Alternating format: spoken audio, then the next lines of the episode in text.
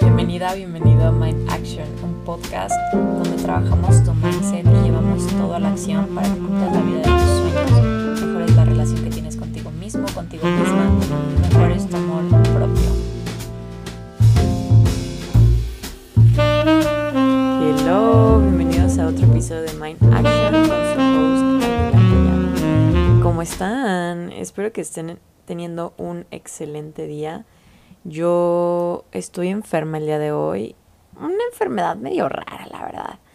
Ayer me dormí una siestita antes de tener mi clase en línea y me dio un frío. O sea, quiero que entiendan el contexto de que en Guadalajara estábamos a 30 grados y yo me estaba muriendo de frío. No había aire acondicionado prendido, ni ventilador. Y desde ayer tengo como que una fiebrecilla y, y así, ¿saben? Entonces he estado, he estado enfermilla, pues. Pero bueno, la verdad es que ya me siento mucho mejor. Lo único que tengo es como un dolorcillo de cabeza, pero todo bien, todo bien, todo bien.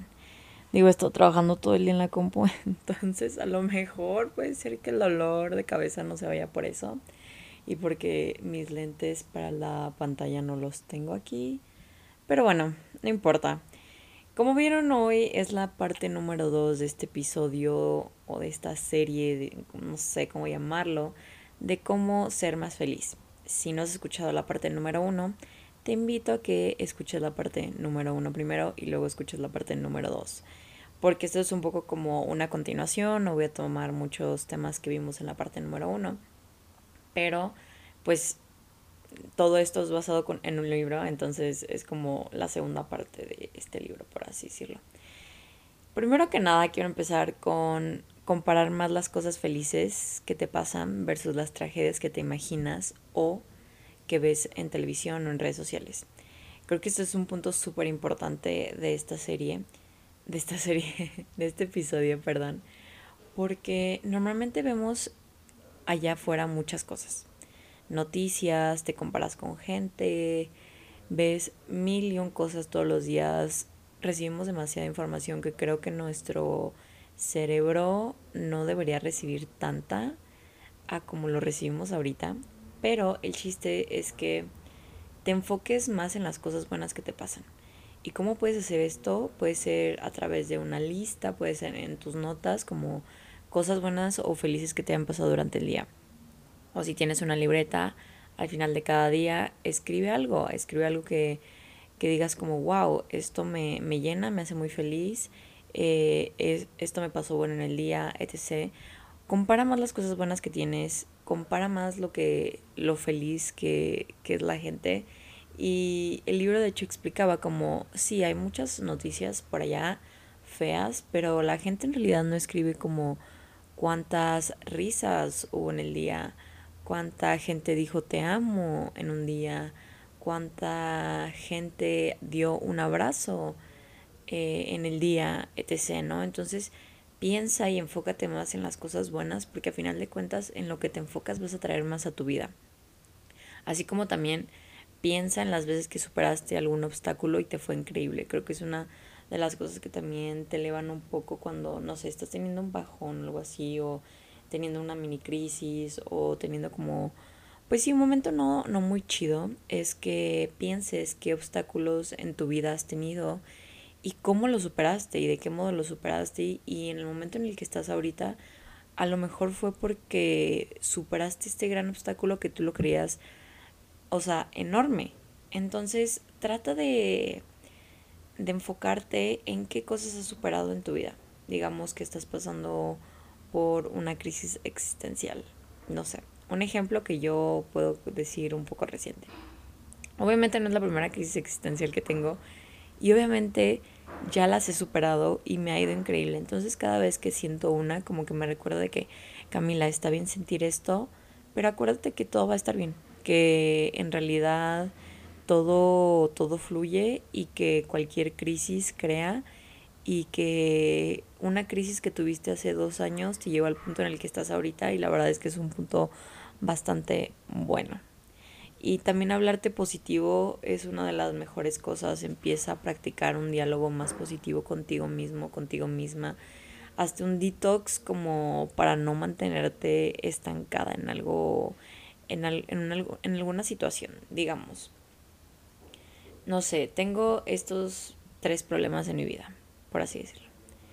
Voy a tratar de, uno, hablarme positivo ante estas situaciones y no hacerme sentir mal, pero una vez que tengo identificados estos problemas, voy a tratar de decir, ok, ¿qué de esto puedo solucionar? ¿Qué está en mis manos?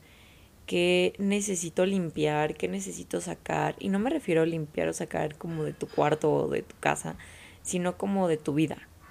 Es literalmente hacer un detox. Digamos que, no sé, eh, estás drenado por la gente que está a tu alrededor. A lo mejor hay que hacer un conteo de, de, la gente que está a tu alrededor y ver qué personas son las que te drenan, qué personas son las que mm, te bajonean, etc. Y, y, poco a poco liberarte de, de ciertos apegos. Creo que también los apegos nos hacen... Digo, es algo natural del ser humano, pero creo que nos hacen un poco miserables a la vez. ¿Qué pasa cuando te apegas realmente a algo? Así de una manera, no enfermiza pues, pero a lo mejor estás súper apegado a algo que no te deja salir, que no te deja ir más allá, que no te permites crecer y evolucionar y simplemente te mantienes con ese apego de del lugar en el que estás, las personas con las que estás, la persona que eres, cuando a lo mejor necesitas salir de esa zona para crecer y ver más allá y, y, y realmente cuando te sales de eso, de esas cosas que te detienen, porque a veces tenemos apegos obviamente a lo familiar, a lo que es conocido y a cosas que creemos que son buenas para nosotros, pero no tanto. Por ejemplo, digamos que tienes una, una amistad, una amiga, un amigo, lo que sea.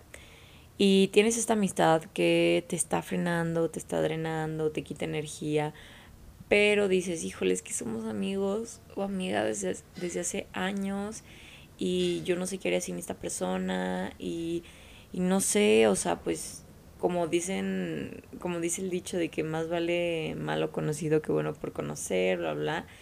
No, o sea, salte de esa amistad y busca un círculo de amistades o una amistad que sea más bonita. A lo mejor no vas a tener ese ese mismo esa misma historia con una nueva persona en cuestión de amistad o puede ser en cuestión de una relación, pero una vez que te sales, o sea, incluso yo lo puedo comprobar 100% que cuando te sales de una relación de amistad, pareja, lo que sea, que no te hacía bien, tu vida mejora así un cien mil por ciento.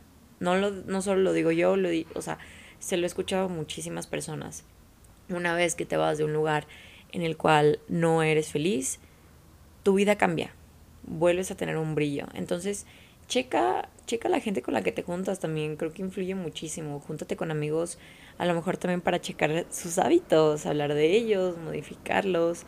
Esa es una de las recomendaciones también que decía el libro, como trata de, de hacer un grupo de amigos con los cuales puedas hablar de muchos temas, con los cuales puedas checar tus hábitos, hablar de ellos, como decir, ah, creo que me gustaría cambiar esto y darse mucha retroalimentación.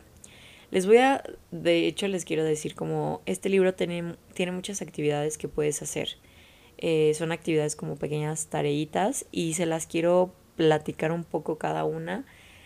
Y tengo una lista anotada. Creo que la primera podría ser, esa no la tenía tan anotada como algo claro, pero creo que sería muy buena, muy buena idea como juntarte con tus amigos a platicar de este tipo de temas, como, ah, sabes que últimamente he tenido el hábito de esto y no me está gustando y a lo mejor tu amigo o tu amiga te dice, ¿sabes qué? Yo hace mucho pasé por esto, te recomiendo esto, yo hice esto en, en su momento, bla, bla, bla, ¿no? Otra tarea que dice es que descubras tus cualidades masculinas y femeninas y trates de balancearlas, así como tus hábitos y cómo los relacionas con eso. Ojo, todos tenemos eh, este lado femenino y masculino que es prácticamente tu, tu cerebro que es un poco más racional y un poco más creativo son cualidades femeninas y son cualidades masculinas. Esto no tiene nada que ver si eres mujer, eres hombre, no binario, no importa. Todos tenemos este lado, este cerebro que es un poco más masculino, que es más organizado, más calculado, más racional, más organizado, etc. Y luego está el femenino que es como un poco más libre, más creativo, más, más imaginativo, intuitivo, etc. Pero ¿qué pasa? Si tú estás muy cargado del lado masculino, pues cero tienes contacto con tu, tu intuición, tu creatividad, tu imaginación, con un buen de cosas. En cambio, si estás muy, muy apegado muy apegada a tu lado femenino, pues no tienes una estructura y una estabilidad, por así decirlo. Y, y es súper importante entonces como tratar de balancearlo y tratar de cómo checar eso en tus hábitos. Por ejemplo, yo recomiendo, bueno, no recomiendo, pero esto es algo que yo, yo hago. Mi lado masculino y mi lado femenino se pueden ver muy de la mano en mi rutina de mañana o mi ritual de mañana. Es decir, en las mañanas yo me despierto, bueno, varía un poco la verdad cada día. y yo un poco agobiada porque mi, mi rutina ya no ha estado muy, muy estable que digamos. Pero normalmente mi rutina, mm, la mayoría del tiempo un poco ideal, es me despierto, medito esto viene del lado femenino. Medito, escribo, lado femenino, y a lo mejor leo, lado femenino. Luego planeo mi día, lado masculino. Ya tengo una to-do list, lado masculino. Y organizo bien qué puedo empezar en mi día. Como tengo estas tareas que tengo que hacer, ¿qué tareas voy a hacer primero? Ah, eso es súper lado masculino, por ejemplo. Eh, luego digamos que eh, me preparo para ver qué comidas voy a llevarme durante el día, lado masculino, pero me pongo, no sé, a cocinar en las mañanas y es algo que es más femenino, ¿no? Entonces, les digo, no quiero como catalogar que esto es de mujer o hombre, les digo, es un lado femenino, lado masculino, así como tu cerebro es mitad creativo, mitad más estructurado, más libre, ¿no? Entonces, checa qué hábitos estás, estás implementando últimamente y ve cómo los puedes relacionar y cómo puedes balancear un poco tu, tu lado femenino y tu lado masculino. Trata de no, digo, es, es cuestión de balance, pero no trates de ser súper estructurado y súper organizado y súper como cuadrado y tampoco trates de ser como, ah, nada importa y todo liberal y femenino, como, no, pues sí hay cosas que importan y a final del día, o sea, tienes que trabajar y tienes que hacer cosas de tu vida para que, no sé, te vaya bien en la vida.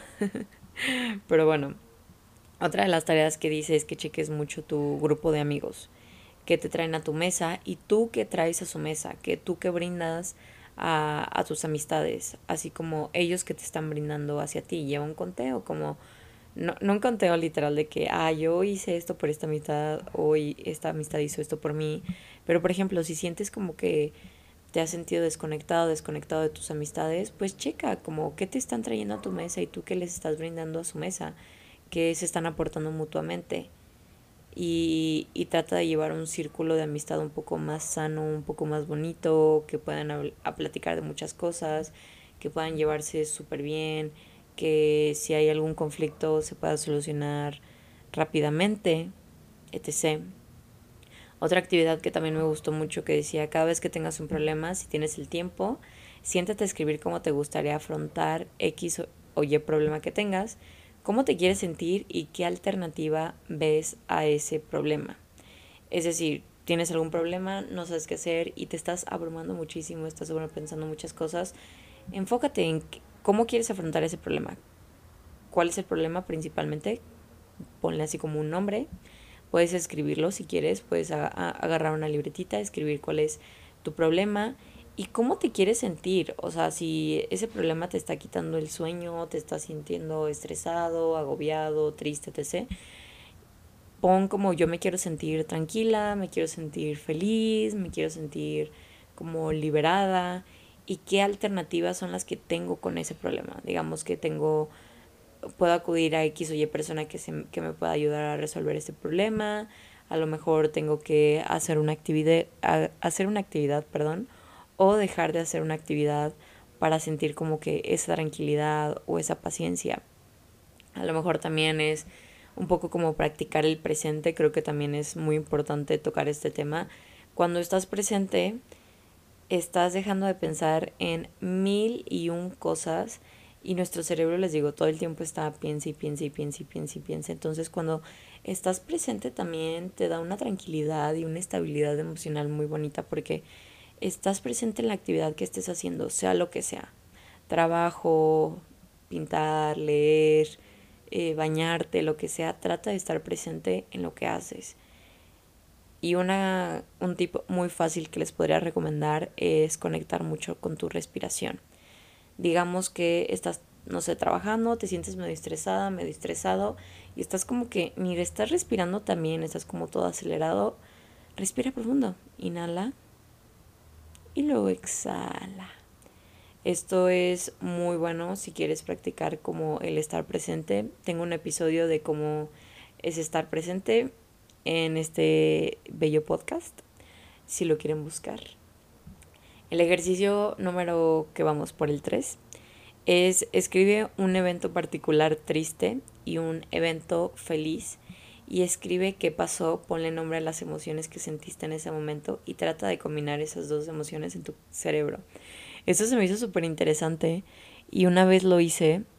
Esto es como un pequeño experimento, digo, no es algo que tengas que hacer meramente todos los días, pero decía como es muy chistoso como tu cerebro reacciona y de repente empiezas a pensar en algo feliz. No sé, como en algún momento muy bonito, en una noticia increíble y luego en algo triste. Pero lo combinas, como que empiezas a, a pensar ambas cosas y tu cerebro se empieza como a, digo, no sé qué, obviamente, pero está como esta parte confusa en la que dices, wow, o sea, de manera consciente estoy pues pensando en este tipo de sucesos, pero de manera inconsciente estoy sintiendo felicidad y tristeza. Está muy interesante hacer ese ejercicio. Digo, les digo, no tienen que hacerlo siempre, pero es un ejercicio que se me hizo muy interesante comentárselos. Otra cosa es mantener tu conexión con tu cerebro y tus emociones un par de veces a la semana. Es decir, vas a sentarte un día en la semana o varios días en la semana, un momentito, y, ay, sorry por el ruido que están haciendo mis vecinos. Espero que no lo puedan escuchar, pero si lo pueden escuchar, de antemano una disculpa. pero bueno, el chiste es que trates de hacer como un, un conteo, un resumen, un, un análisis de cómo ha estado tu cerebro y tus emociones en la semana. ¿Qué pensamientos han pasado a través de tu mente? qué emociones han predominado esa semana y si hay alguna emoción como de enojo y tristeza que sientas como constantemente, lleva un conteo de las veces que te sientes así, cuándo pasa y cómo pasa eso, ¿no? Digamos que tú te enojas súper rápido, ok, ¿qué cosas son las que te provocan enojo? ¿En qué momento? ¿Cuándo? ¿Cómo pasa eso? Y una vez que lo identificas es muchísimo más fácil como calmarlo y llevar una vida como un poquito más tranquila. Otro punto también muy importante que comentó el autor es hacer contacto con tu niño interior múltiples veces y hacer como este tipo de preguntas o cuestionamientos de tu niño interior, no sé, Camila de hace cinco años, más bien cuando tenía cinco años, ¿qué le hacía feliz? ¿Qué le gustaba hacer? ¿Qué cosas disfrutaba? ¿Y qué cosas puedo hacer de ese tipo ahorita en mi vida adulta para estar en contacto con mi niña interior? cuando tenemos esa conexión con nuestro niño interior, también es algo que he platicado en episodios pasados, realmente sientes como, no sé, como un cambio interno que solo tú puedes notarlo y obviamente a lo mejor se reflejará un poco en, en el exterior, pero al hacer las paces con tu niño interior, creas una mejor relación contigo mismo, contigo misma, desarrollas más confianza, no sé, empiezas a ver muchas cosas muy bonitas dentro de ti.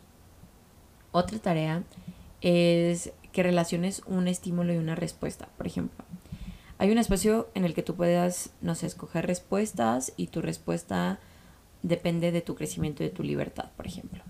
Digamos que quieres eh, pasar por X o Y experiencia. Crea un espacio en donde tú puedas crear todo eso. Es decir, cuando te pasa algún suceso, que ese podría ser el estímulo y te provoca cierta emoción, siempre hay un espacio en el cual tú tienes totalmente el poder para escoger la respuesta. O sea, la respuesta de qué vas a hacer ante ese estímulo y qué, vas, qué acciones vas a tomar eh, en cuanto a esa cosa que te esté pasando. Y realmente esa respuesta depende muchísimo de tu crecimiento personal y también de la libertad que tienes. Digamos que alguien te hace enojar, pero tú ya trabajaste mucho en ti y, y esta persona siempre te hace siempre te hace enojar, hace una cosa que siempre te hace enojar. Pero empezaste a trabajar mucho en ti, te empezaste a liberar un poco, empezaste a sanar heridas, etc. Y entonces hay un, hay un espacio entre esta persona haciendo esa cosa que siempre te hace enojar y que a lo mejor hasta lo hace a propósito, y la respuesta que normalmente tendrías en un momento normal en el que no hubieras trabajado en ti. Digamos que una persona te dice algo, siempre, siempre que te lo dice te molestas y le contestas feo. Y ahora que ya trabajaste en ti y que tienes ese poder de escoger tu respuesta en base a tu crecimiento y a tu libertad, eliges contestarle de una manera más tranquila, de una manera menos agresiva, de una manera a lo mejor más respetuosa, aunque esta persona te quiera faltar el respeto, tú le estás contestando de manera respetuosa porque tú eliges hacer eso el día de hoy. Y la última tarea también que me gustó mucho es que medites. Yo soy partidaria de meditar, analice mucho tu, entorno, analice mucho tu cuerpo cuando, cuando medites. Hay miles de tipos, bueno, no miles, pero hay varios tipos de meditaciones. De hecho, hay un episodio también muy reciente de cómo empezar a meditar. Es una guía completa en mi, en mi podcast. Pero cada vez que medites, trata de analizar el entorno en el que estás. Si estás meditando en tu cuarto, qué escuchas, eh, no sé, tus vecinos a lo mejor, el sonidito del ventilador, el aire acondicionado, lo que sea. ¿Cómo te estás sintiendo físicamente? Ah, me estoy sintiendo más relajado, más relajada, estoy entrando como en calma. ¿Qué es lo que estás sintiendo físicamente cuando estás meditando? Y qué estás sintiendo emocionalmente. Digamos que estabas como súper de malas o ansioso, ansiosa, triste, lo que sea y decidiste meditar, ¿cómo te sentiste después de eso?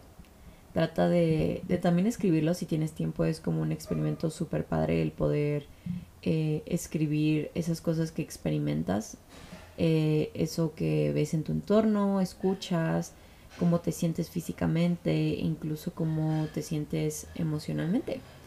Es muy cool poder analizarlo porque luego te das cuenta de los beneficios que tiene la meditación a lo mejor te sentías ansioso o ansiosa y después de meditar te sentiste muy tranquilo, te sentiste más despejada o lo que sea. Espero que con estas pequeñas tareitas eh, te haya servido esta segunda parte. Va a haber una tercera parte también de esta serie de cómo ser más feliz. Pero espero que estas tareas las hayas anotado primero que nada y que las lleves a cabo poco a poco. Espero que tengas un excelente día. Te deseo lo mejor y gracias por estar otro jueves más de podcast. Gracias. Bye. Si te gustó este episodio, no te olvides de dejarme un review en Spotify